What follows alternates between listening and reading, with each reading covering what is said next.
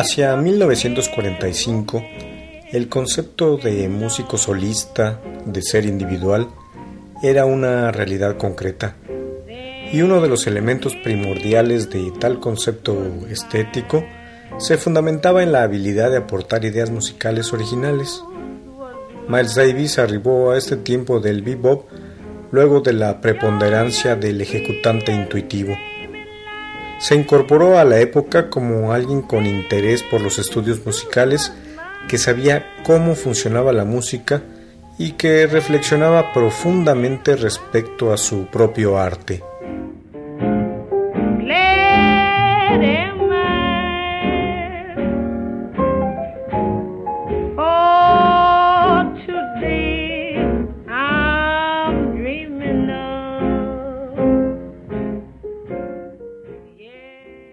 Miles Davis. Miles Davis.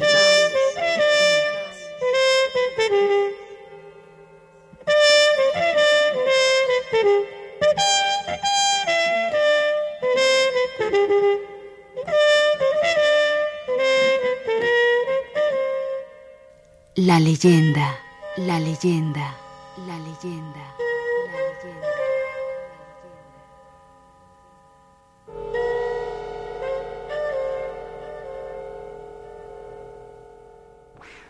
primera sesión de grabación tuvo lugar en mayo de 1945 con Herbie Field.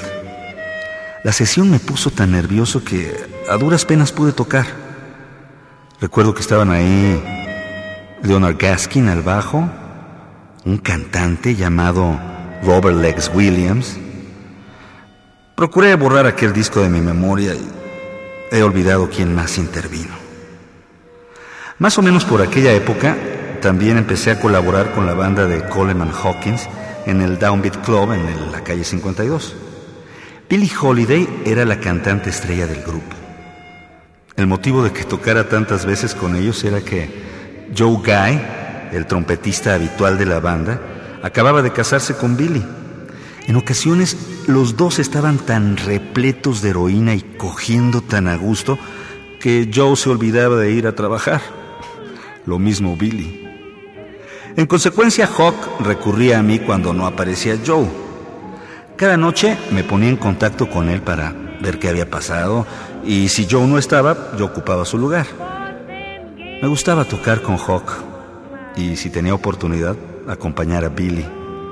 Los dos eran grandes músicos, realmente creativos, capaces de estupendas interpretaciones. Hawk comenzó a aficionarse tanto a mí que a Joe no le quedó más remedio que cambiar de conducta y dejar de faltar al trabajo. A continuación vino mi contrato con Lockjaw Davis para tocar en el Spotlight.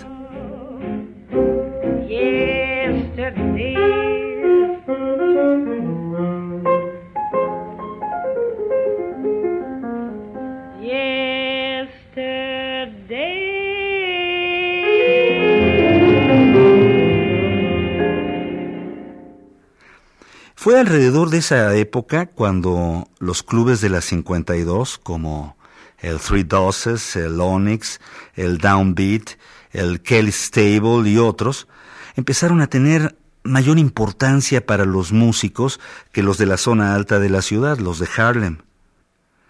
Buen número de blancos veían con malos ojos lo que estaba sucediendo.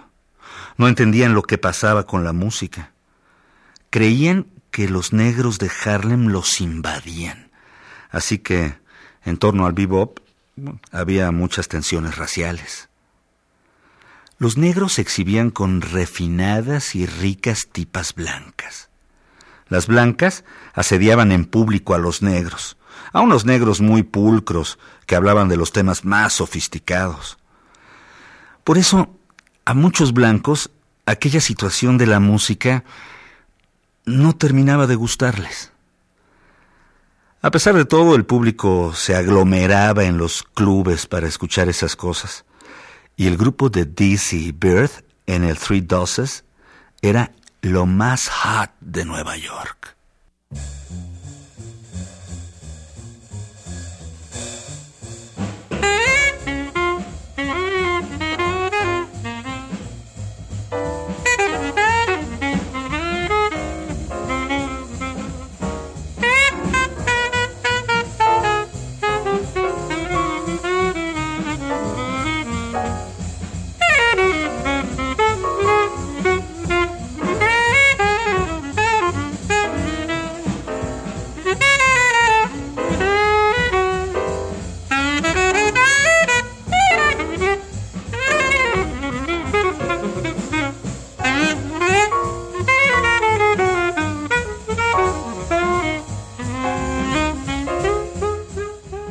El mismo Bird era casi un dios. La gente lo seguía a todas partes. Tenía una verdadera corte. Lo rodeaban toda clase de mujeres, traficantes de droga de primera fila, gente que lo cubría de regalos, de atenciones. Bird pensaba que pues simplemente así era como debían de ser las cosas. Por lo tanto, lo aceptaba. Empezó a saltarse sesiones, actuaciones enteras. A Dizzy esto le resultaba intolerable, pues aunque parecía también un poco loco, era un tipo organizado que cuidaba mucho los negocios. Dizzy era incapaz de saltarse una actuación. Procuró hablar seriamente con Bert, exigirle que rectificara, hasta amenazó con renunciar si no lo hacía. Bert no cambió. Y, pues lógicamente, Dizzy lo dejó y aquello fue la muerte del primer gran grupo de bebop. Su salida conmovió a todos en el mundo musical, indignó a muchos que querían oírlos tocar juntos. Se dieron perfecta cuenta de que aquello se había acabado y no volveríamos a escuchar aquella cosa grandiosa que producían juntos, salvo en los discos o si algún día se reunían de nuevo. Esto era lo que un montón de gente esperaba que ocurriera. Gente entre la que me incluía yo, a pesar de que ocupé la plaza de Dizzy. Recuerdo que estaba con Bird en un club cuando el dueño le hizo la pregunta de que quién iba a ser su nuevo trompetista. Bird se volvió hacia mí y dijo, aquí mismo está mi trompetista, Miles Davis.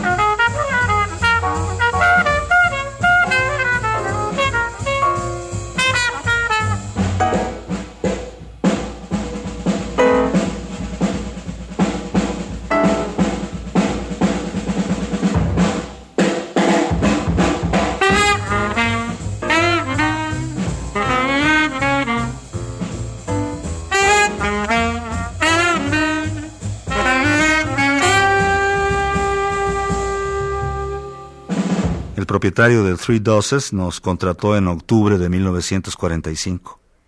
En el grupo estábamos Bird, Al Haig al piano, Corley Russell al bajo, Max Roach en la batería y yo. El contrato fue de dos semanas.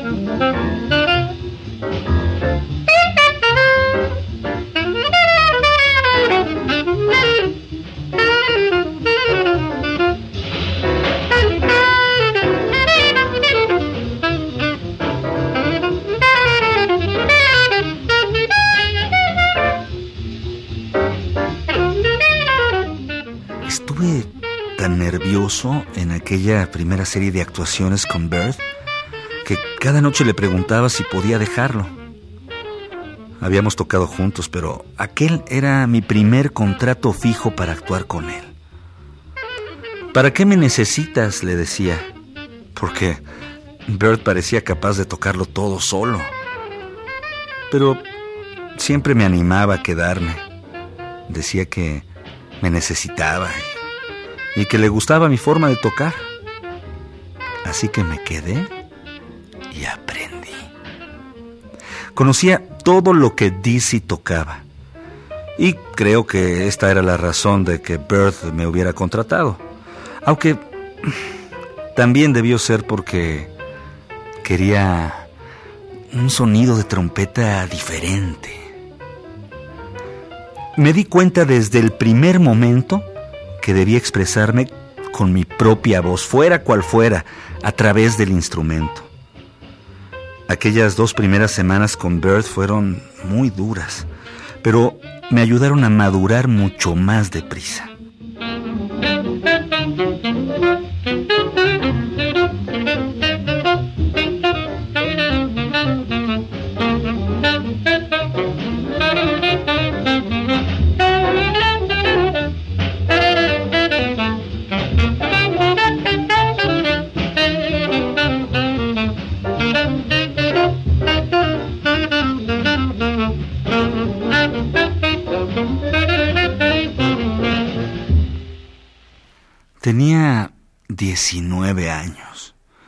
Tocaba con el mejor sax alto que hubiera existido en toda la historia de la música. Esto hacía que en el fondo me sintiera gloriosamente bien. Estaba asustado, sí, pero al mismo tiempo ganaba confianza. Aunque la verdad es que sobre la marcha ni cuenta me daba. Bird no me enseñó mucho en lo que a música concierne. Me gustaba tocar con él, pero no podía copiar lo que él hacía porque era demasiado original. Todo lo que entonces aprendí de jazz procedía de Dizzy y de Monk, quizá un poco de Bean, pero no de Bird. Él era un solista, tenía su propio mundo musical. Estaba digamos, aislado. Y no había nada que pudieras aprender de él, a no ser que lo copiaras. Solo los saxofonistas podían copiarlo, pero ni siquiera ellos lo hacían. Nadie ha tocado como Bird, ni entonces ni ahora.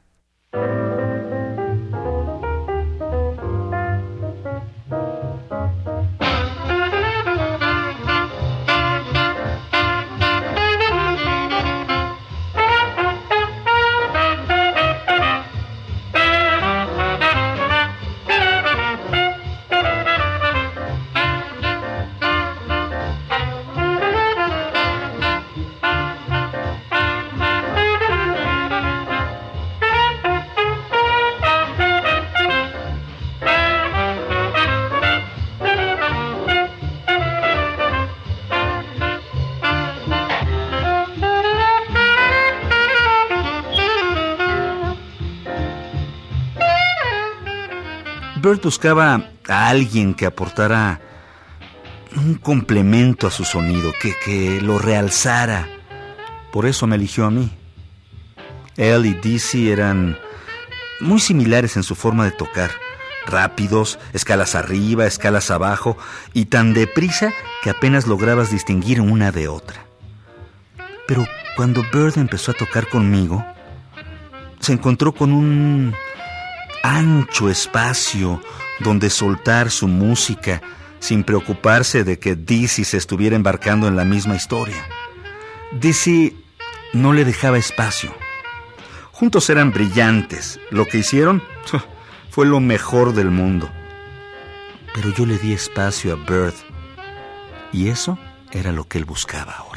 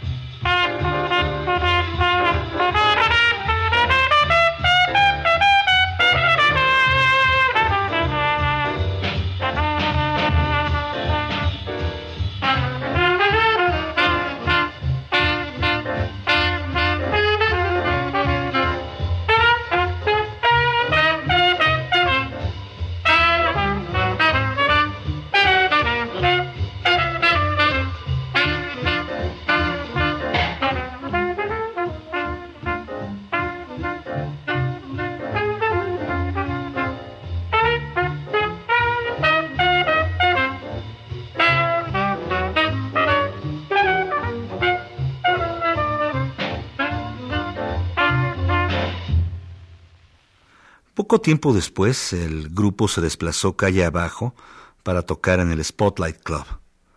No actuamos mucho tiempo porque la policía clausuró el club y otros de la calle 52 con la excusa de un asunto de drogas y de licencias falsas para la venta de alcohol.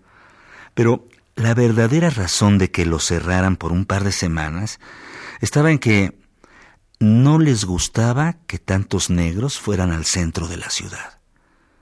Sobre todo, no les gustaba verlos acompañados de ricas y exquisitas mujeres blancas. Aquella parte de la calle 52 se componía, en primer lugar, de una hilera de antiguas residencias particulares de tres o cuatro pisos. Alguien me contó que las cosas cambiaron hacia la época de la ley seca, cuando los ricos se trasladaron a otros lugares, y los edificios fueron convertidos en pequeños negocios y en clubes que ocupaban la planta baja. Los clubes se hicieron auténticamente populares en los años 40, un momento en que los conjuntos musicales reducidos tomaban el relevo de las grandes bandas. Para estas, aquellos clubes habrían sido demasiado pequeños. En sus estrados cabía apenas un combo de cinco músicos. Por esta razón, aquella clase de clubes creó una nueva clase de músicos que se sentían cómodos en una formación pequeña. Esta era la atmósfera musical en que entré cuando empecé a tocar en la calle 52.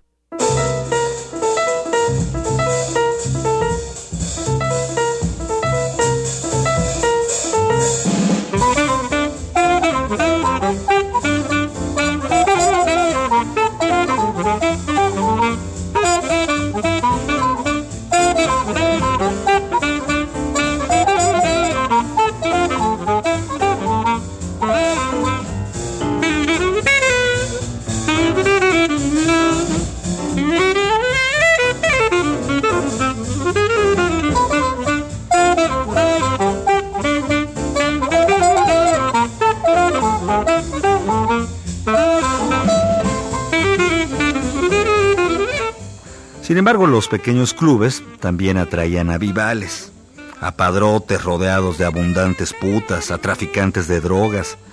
Este tipo de gente, lo mismo blanca que negra, la encontrabas a granel en la calle 52. Estaban por todas partes, hacían lo que se les daba la gana. Era sabido que tenían comprada la policía, y la cosa funcionaba siempre y cuando la mayoría de aquellos sujetos fueran blancos. Pero cuando la música acudió desde Harlem, los buscavidas que merodeaban por aquel escenario se desplazaron con él al centro de la ciudad. Si no todos, sí un buen batallón. Y esto no le sentó demasiado bien a los policías.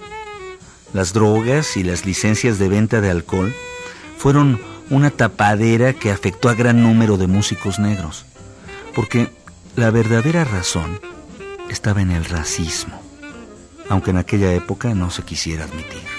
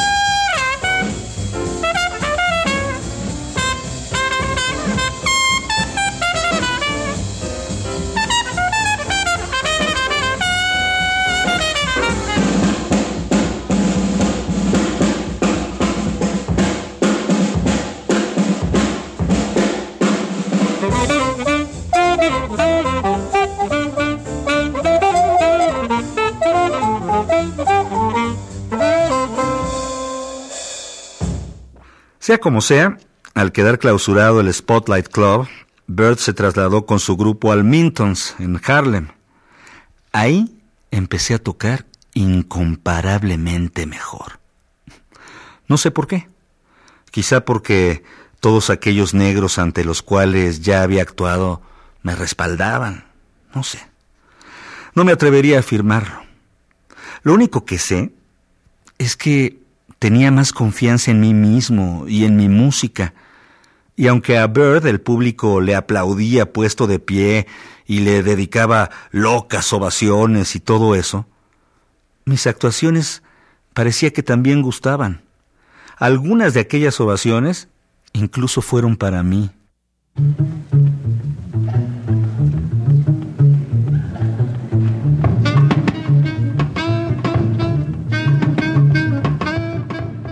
Bird sonreía cuando yo tocaba y sonreían los restantes miembros de la banda.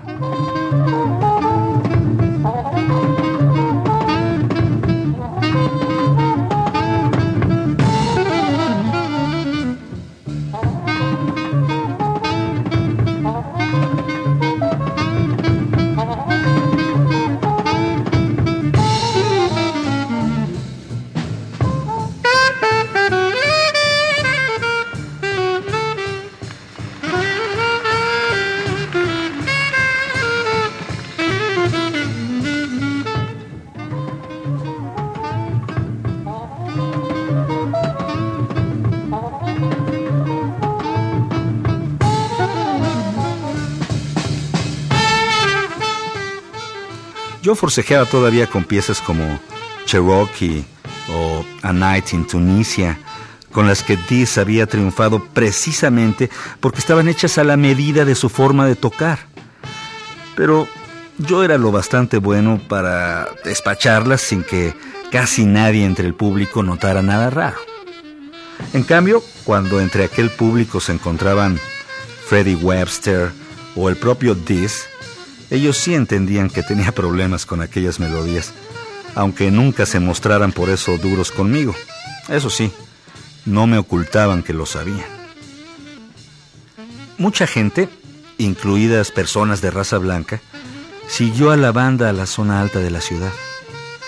Creo que esta fue una de las razones de que la calle 52 no continuara cerrada pues los propietarios blancos empezaron a quejarse de que estaban perdiendo dinero en favor de los empresarios negros de Harlem. La calle volvió a abrirse poco tiempo después de que Bird se trasladara a la zona alta y se llevara detrás a todo el público blanco. Sin embargo, cuando los clubes reabrieron sus puertas, pareció como como si el ambiente hubiera cambiado. En el periodo de tiempo que estuvimos ausentes, una cierta magia, una cierta energía se había desvanecido. Puedo equivocarme, pero yo diría que el cierre temporal de la calle fue el principio del fin de todo lo que la tenía por escenario. Solo era cuestión de tiempo. Esta era, así era, la clase de mundo con el que estuve haciendo malabarismos en los inicios de mi vida en Nueva York. Digo esto debido a la vida simultánea con la Juilliard, que era desde todo punto de vista otro mundo que aquel en que tocaba bebop. Y de este mundo, Bird era el rey. Así que, cuando decidí abandonar la Juilliard, tomé un tren y regresé a San Luis. Me dirigí al despacho de mi padre. Por supuesto, se quedó atónito al verme. Le dije, escucha papá, algo está ocurriendo en Nueva York. La música cambia, los estilos cambian y quiero participar en ello con Bird y Dees. Por lo tanto, he venido a decirte que dejaré la Juilliard porque lo que enseñan son cosas de blancos y a mí no me interesan. Ok, dijo él. Siempre y cuando sepas lo que haces, todo lo acepto. Pero lo que hagas, sea lo que sea, hazlo bien. Y no te preocupes, seguiré enviándote dinero hasta que te valgas por tus propios medios. A mi madre no le gustó, aunque por entonces ya había aprendido a no decir nada respecto a cualquier cosa que yo hubiera decidido hacer.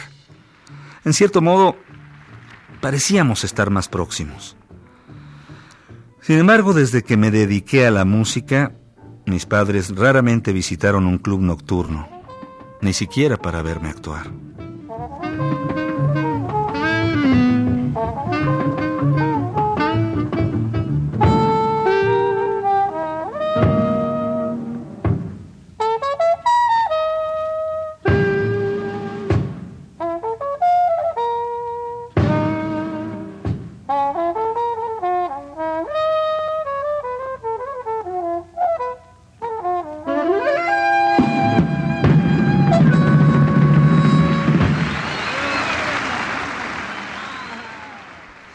Antes de dejar la Juilliard, seguí el consejo de Dizzy y tomé unas cuantas lecciones de piano.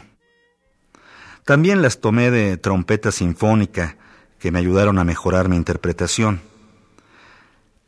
Cuando digo que la Juilliard no me ayudó, me refiero a que eh, no lo hizo en el sentido de ayudarme a comprender lo que yo realmente quería tocar. No lamenté en absoluto abandonarla en el otoño de 1945. Por otra parte, si yo tocaba ya con los músicos de jazz más grandes del mundo, ¿qué tenía que lamentar? Nada. Y nada lamenté.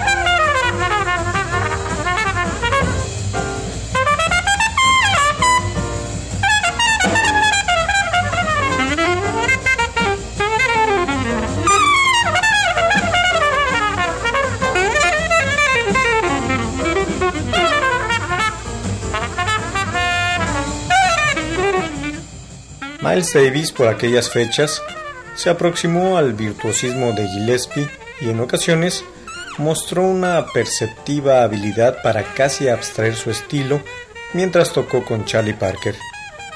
Pero fue más frecuente que se viera comprometido con un lirismo sencillo e introspectivo, aunque también sofisticado, que parecía rebatir muchas ideas que tenía la gente sobre el jazz como una música interpretada por instrumentistas virtuosos que debían alternar los pasajes más sencillos con otros obligatoriamente rápidos.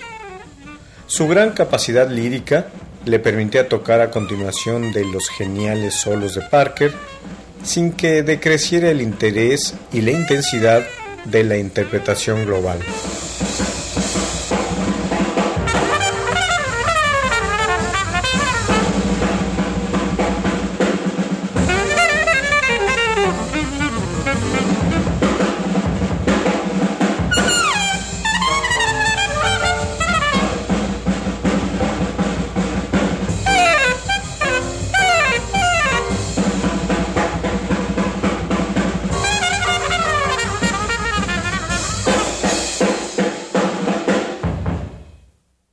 Miles Davis.